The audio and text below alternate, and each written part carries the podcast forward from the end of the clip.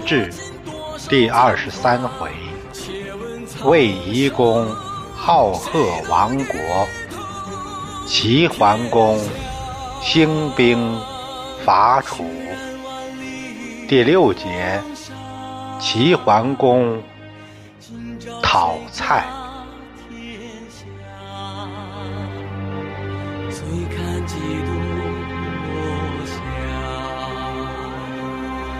泪洒谁家铠甲？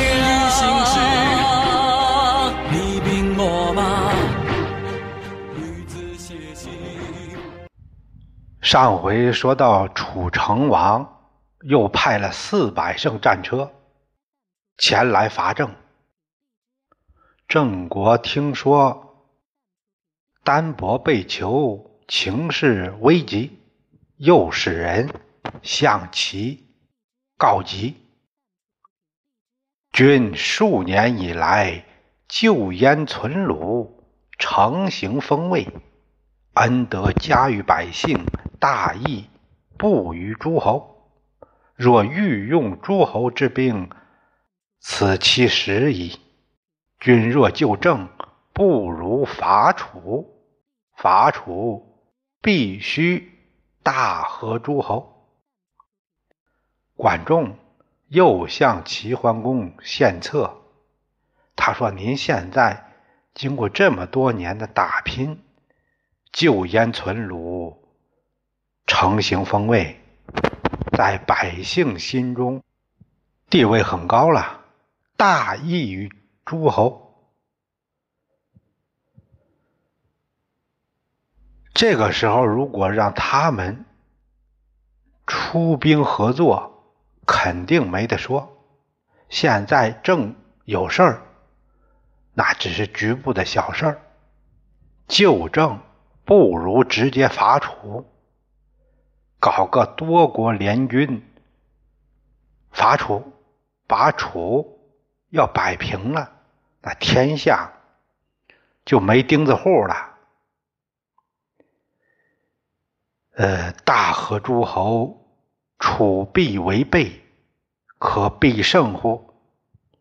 搞联军动静那太大了，楚国必然会有所准备。那保证能胜吗？这齐桓公心里没底，楚人能打呀，他知道。蔡人得罪于君，君欲讨之久矣。楚蔡接壤，常以讨蔡为名，因而击楚。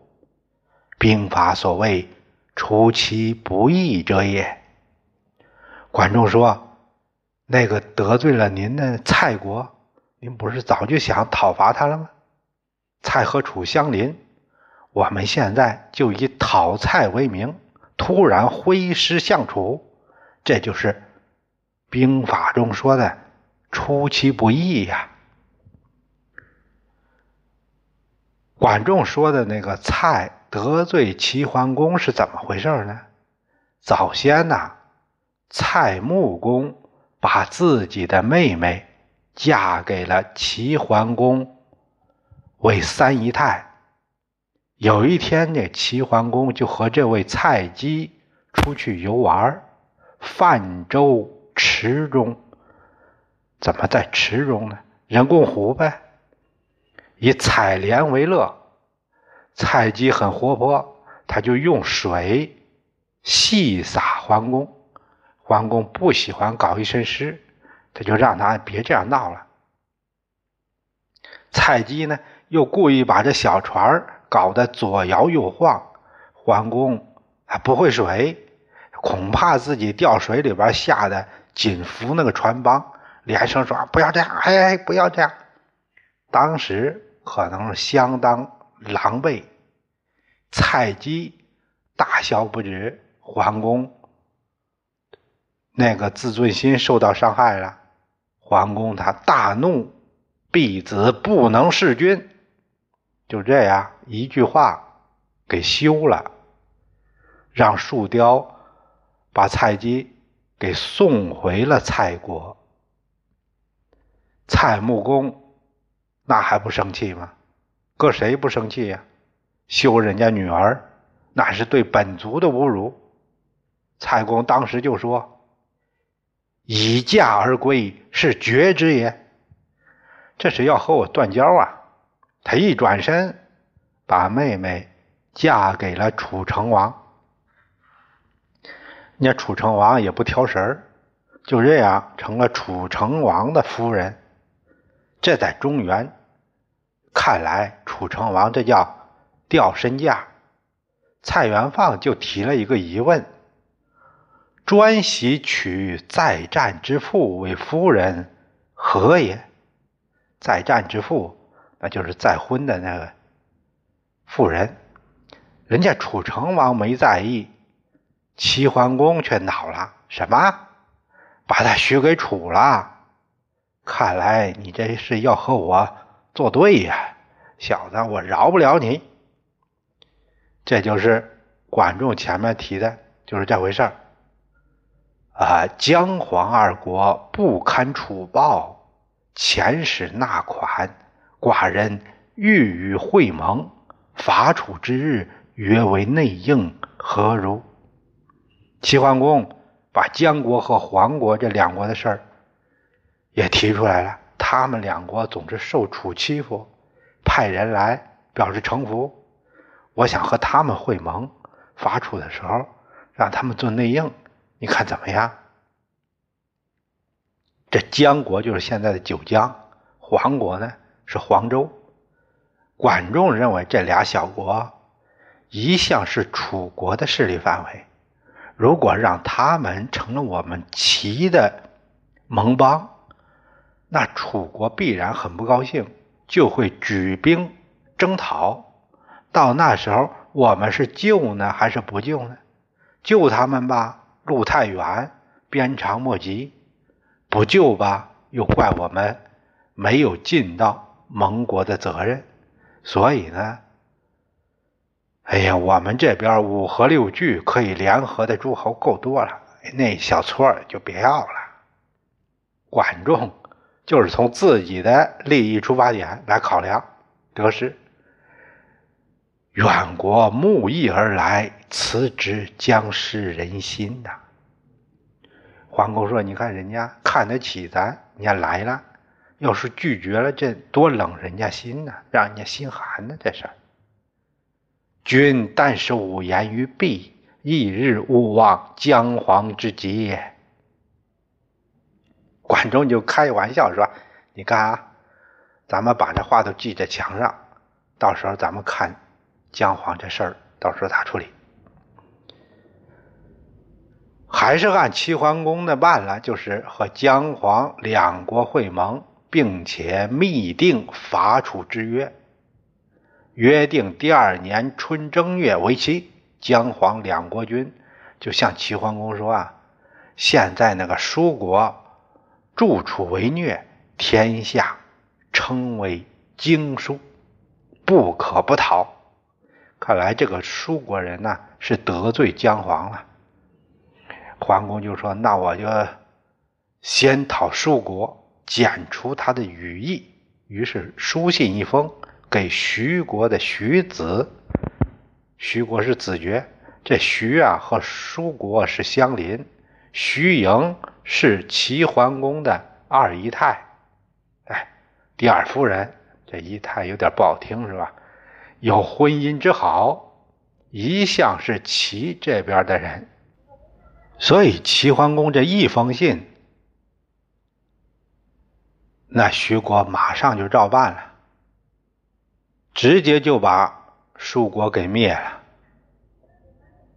桓公说：“你就在这蜀国这儿待着，然后呢，以备呃战备之需，你就先在这镇守着。姜黄两国呢，各守呃疆界，听候调遣。后来的事情证明啊。”管仲的分析是对的。管仲死了以后，姜黄两国受到了楚国的报复，齐国都没能及时出兵救援，还是有了失信之嫌。鲁西公派季友也来了，他向桓公谢罪，有诸举之系，不得共行位之意。今闻会盟姜黄特来申好，此有征伐，愿执鞭前去。呵，你看看，真是抱歉，上回行位的事儿，因为我这边有举国诸国有些纷争，没能脱开身。现在听说姜黄在这会盟，我也赶来了。有什么用得着的，我愿为先锋。听您调遣，要不说呢，什么事儿一解释就好了。桓公也没怪鲁国先前的事儿，很是高兴，就把伐楚的最高机密给鲁国的基友说了，到时候让他按期出兵集结。郑国这边大军压境，郑文公就想请城，以免殃及百姓，不可。其方有事于楚，以我故也。人有德于我，弃之不降，以坚壁以待之。大夫孔叔站出来了，他说：“怎么能这样办呢？前阵子因为我们人家齐刚刚把楚给得罪了，人家对我们够意思啊。要是我们这边掉屁股就跟人家楚好了，那就相当于又得罪齐国了，也不能这样办呢。”还是坚守待援吧。郑文公于是在遣使向齐告急，齐桓公就把伐楚的大棋局给来使说了，让郑到时候率义军出虎牢关，在上蔡集结，一起攻楚。关于当前郑国的告危急，这个桓公让他们。呃，郑国大力宣传，放出风去，就说齐马上就要来了，啊，给楚形成心理震慑，有所忌惮。桓公这边把宋、鲁、陈、魏、曹、徐都约了个遍，约定如期如起兵，啊，名为讨蔡，实际上是伐楚。周惠王二十三年春正月元旦。齐桓公大会群臣，又商议讨蔡的事儿。他任命管仲为大将，相当于总司令啊，率领西彭、宾虚吴、鲍叔牙、公子开方、树人雕等，出战车三百乘，甲士万人，分队出发。太史先看了个吉日，哎呀，他说初七是好日子。树雕请令，先率义军啊，给蔡一个突袭。并先去和各国各路的诸侯会集，桓公就答应了。蔡国这边认为自己有相当硬的靠山，根本都没什么戒备。一直到齐国军队都出现在城下了，才慌忙守城。树人雕在这城下耀武扬威，喝令攻城，一直打到天黑。才退兵。蔡穆侯听说谁呀？守将是树人雕，他乐了，原来是这个小子啊！嗯，当初他曾侍奉蔡姬，并且对他相当好啊。蔡姬修回来的时候，也是树人雕送回来的。他来了，好说。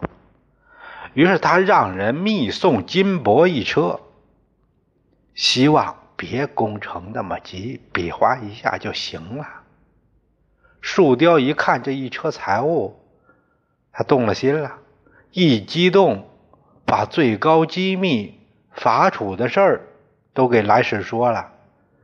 你当时打你呀，实质上是伐楚的。这次来势很大，你这菜是保不住了，赶紧跑吧。不日，各国军到，将蔡城夷为平地，不如及早逃遁为上。使者一听，马上跑回来报告给蔡侯。蔡侯大惊，原来是这样啊，那快跑啊！于是他带着宫眷出门奔楚，百姓那就管不了了。树雕就这样进了城，他自以为功，飞报齐侯。蔡侯跑到了楚国，见到了楚成王。这回他可是带着大礼来的，什么礼呀？最高机密呀！成王一听，才明白原来旗下的套在这儿啊！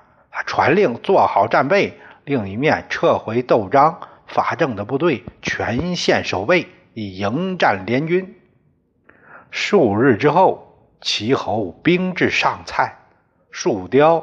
先报告了当前这个情况，其他七路诸侯都到了。哪七路啊？